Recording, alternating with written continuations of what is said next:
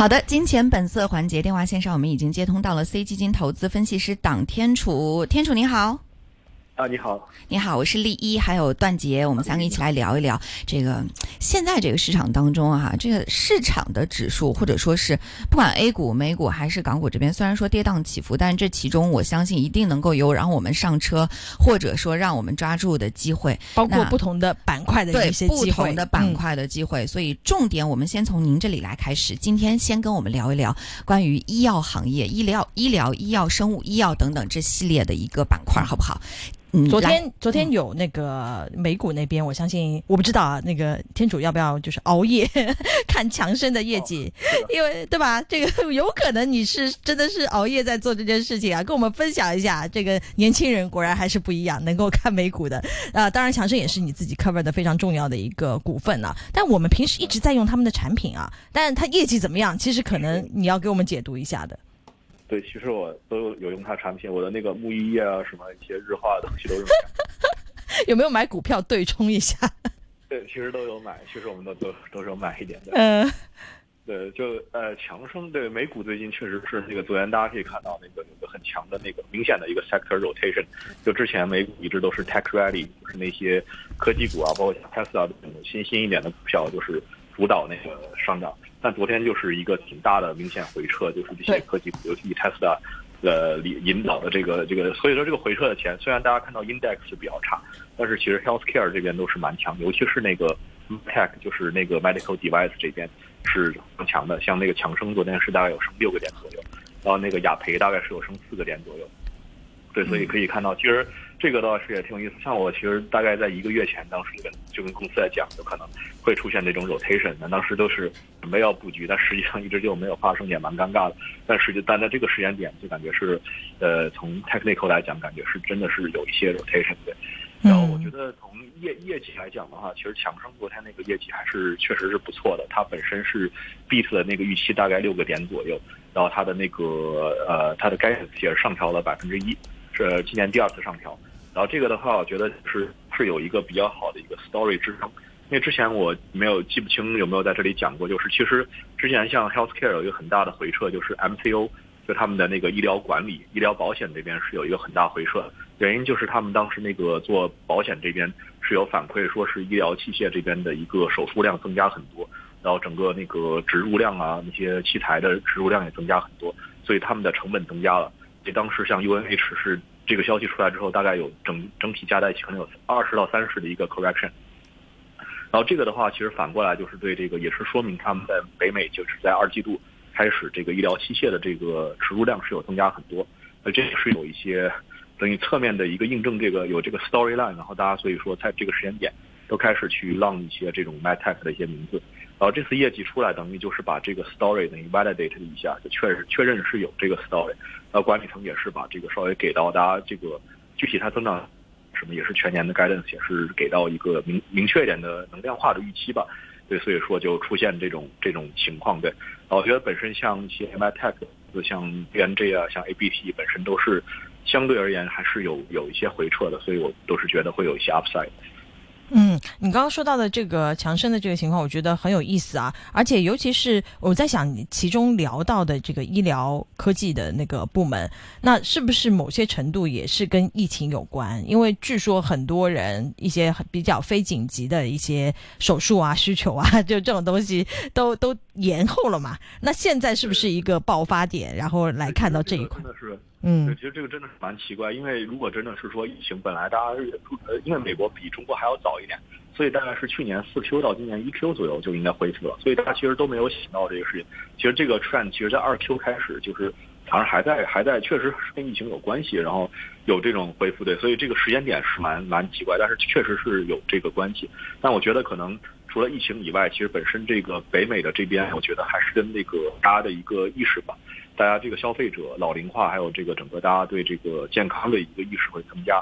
然后像这个大家就会注意，可能去跟那些 MCO 公司，因为他们本身是有买一些医保的，在美国，他们就会去利用这个医保来去给自己争取更多的一个权益吧，或者去更多的去呃利用这个医保的机会的。所以说，我觉得可能是两方面吧，应该是疫情，还有就大家的这个整体意识也是在增强。嗯，那你自己会觉得说，因为这一轮你刚刚说到，如果从大的方向上面来讲，也的确是看到，就是他们这这也是强势的一个市场的一个体现啊，就是它不可能永远只是在升一个三的。然后最近就是这种所谓的这种啊板块之间的轮动，然后好像如果从昨天的这个信号来看的话，会产生，那你会觉得说这个轮动有可能是一个就是是有持续性的吗？不会说是就是特斯拉就跌一天，然后然后很快就又重新全部资金又回到那个板块，还是说你觉得其实医药股接下来的这个机会还是可以照相对就是做一个比较长牛一点的部署？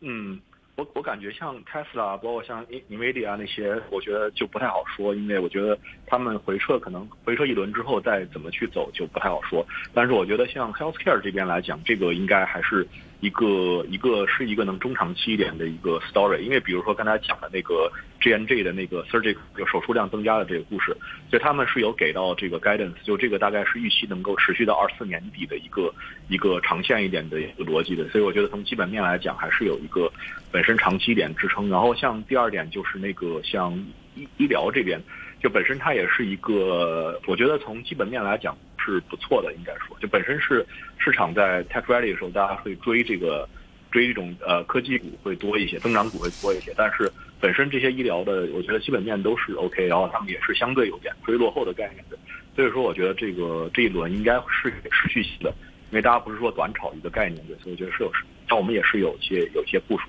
嗯，哎，接下来其他的一些医药股会不会也是陆陆续续的？Healthcare 那边有开始公布业绩的步伐？那你自己的那个期许是怎么样的？对，我觉得像医药股，其实本身我觉得还是它一直都是 Healthcare 里面最稳健的，就是从基本面来讲是最稳健，质量也是最好的。所以像我觉得医药股的话，李来这边就是能明显看到，就是也讲过很多次，它的这个在。时间虽然前段时间有个小回撤，但是最近依然是非常强势，依然是买方非常喜欢的一只个股。那我觉得它可能的一个预期基本上是相对透支的比较多吧，就大家对它这个后面获批这个减肥药，包括获批一些阿兹海默症这个药的一个预期，已经基本上是打满了。对，我觉得从阿斯赛来讲的话，可能大家还是你更多还是要搏这个其他的，就是大家的这种情绪吧。就是，但是我觉得像一些我注意到昨天也是像一些 second tier 一点的这个医药股。像 A B V 啊，像这个，呃，还有一些叫什么啊，Pfizer 啊，还有一些那个 Merck 啊，这些再跟 Tier 点，他们也是出现了一轮反弹。我觉得其实来讲呢，他们本身的呃故事来讲，其实一直都是我觉得没有太大变化，就是大家之前那个还是呃没有，我暂时没有看到一些基本面原因。所以说，我觉得他们来讲，就是如果 Healthcare 整个是 sentiment 好的话，他们都是有一些机会的。嗯。你会觉得说，哦，我再把这个美股这边 再再多问一下，就是你如果觉得说这个整个的一个业绩期，呃，伴随着这个道指的呃进一步的一个建好，那整个的一个板块的一个 upside 的一个预期，我们大概是多少？现在部署还来得及吗？呃，我觉得，呃，比如说像 MyTech 这边的话，我觉得可能还有，我个人觉得至少还有十到二十的一个 upside 吧。然后像 Farm 这边的话，李来我觉得就不太好说，这个可能。李来的已经有点高了，是吧？对，它是个短期，如果想去指望它有 upside 是比较难，因为它开在基本兑现，然后暂时也没有什么新的 story。但是我觉得李来，像我的看法，我们依然持有，就是我觉得它长期来讲，如果看的更纬度更长，比如说一年以上的这个，我觉得它还是会，呃，会会一个长期来讲还是有 upside。但是我觉得如果短期的话，可能像 Merck 刚才提到那个 Merck A B B V。呃，这两只我觉得可能短期会有一个有一个 upside 吧，可能我觉得大概有十百分之十以上的 upside，因为他们本身是，呃，相对而言位置会比较好一点，就是有一个比较大回撤。明白，那这也是呃，我们憧憬一下啊，看一下这个整个的业绩期啊，在美股那边会有一些怎么样的一个轮动和机会啊，可以带来。其实我觉得刚这个段杰跟你聊到更多的是美股这块儿，港股这边我觉得关于就是医药类的，特别是类似于说生物科技类的，是很有亮点的。今天我们看到整个港股是强势反弹，然后我也听到周围很多小伙伴说，哇塞，今天这个港股当中的那种科技类的 ETF 啊，或者说是跟生物科技相关的这些股票，那简简直了，真的。像你像这个叫呃什么金思瑞，金思瑞，对嗯金思瑞，然后今天整个涨幅真的超百分之，上午的时候就已经超了百分之哎八，。你问到专家了，嗯等会儿让天楚直接来说吧。金思瑞这个是都大大研究过，哦，这个正好也就是终于是有有东西看了，就是之前很长一段时间这个医药股都感觉没法看，但最近感觉终于是有一些这个 flow 进来的。像我觉得这个港股医药股，像比如说金思瑞这只吧，它它本身就是应该说像它跟像美股的 Legend 其实都已经反弹蛮久了，都已经呃反弹挺多，但是金思瑞一直都是没有太动，因为整个市场这个 flow 大这个 BioTech 这边给太差的。但是现在像最近也是出了业绩啊，他们 Legend 这边，然后这个好像 CAR-T 这边的一个销售。呃，也是增加蛮多的，是从好像零点七亿到一点二亿的一个美元的 RQ 的。然后这个觉得，嗯，本身来讲的话，我觉得它金思瑞也算是一家，呃，从质量来讲，我觉得至少跟 Legend 来讲是比去去对标的吧，应该两个两个是差不多一起的。所以我觉得它本身是有一些 upside 吧，应该就是说，因为它之前回调实在是实在是太多了。然后像 CAR-T 这边，其实也是他们好像最近也是在跟那个强生是有在谈可能的合作对。所以说，说明这种大的药企其实呃也是有这种可能有 license out 的一个机会吧，所以我觉得其实都是蛮看好的。然后像另外一支的话，就是荣昌生物呃 ramigen 这边，其实之前好像记没有记记得讲没讲过，但是这支我觉得也是。呃，我们也是长期会比较看好一点，因为它这个像呃它的这个 ADC 这个管线来讲是挺不错，我跟他们管理层也是有聊过，呃聊过几次对。我觉得它听下来还是它的这个比较有特色吧，就它自免这个领域的一个布局，它相对而言是比较领先一点。immunology 还有就是它的这个 ADC 现在来讲也是在国内来讲，目前呃临床来讲是做的比较好。然后它现在听他们的管理层说是正在也是跟一些美的一些 MNC 在谈一些可能的 deal，就可能是等我一个九月份左右会出一个临床。如果这个临床数据做得好，它可能就能谈下来这个 deal。所以我觉得它的这个时间线来讲会好一些的。嗯，这个是金思瑞这块儿，那生物科技这块儿会不会因为金思瑞的一个上涨而带动其他的一些板块，或者说呃这其他这个细分板块当中其他一些股票呢？就对这个生物科技这块儿，你你后续怎么看？对我，我感觉生物科技就是它本身就是大家知道它是港股里面基本上是表现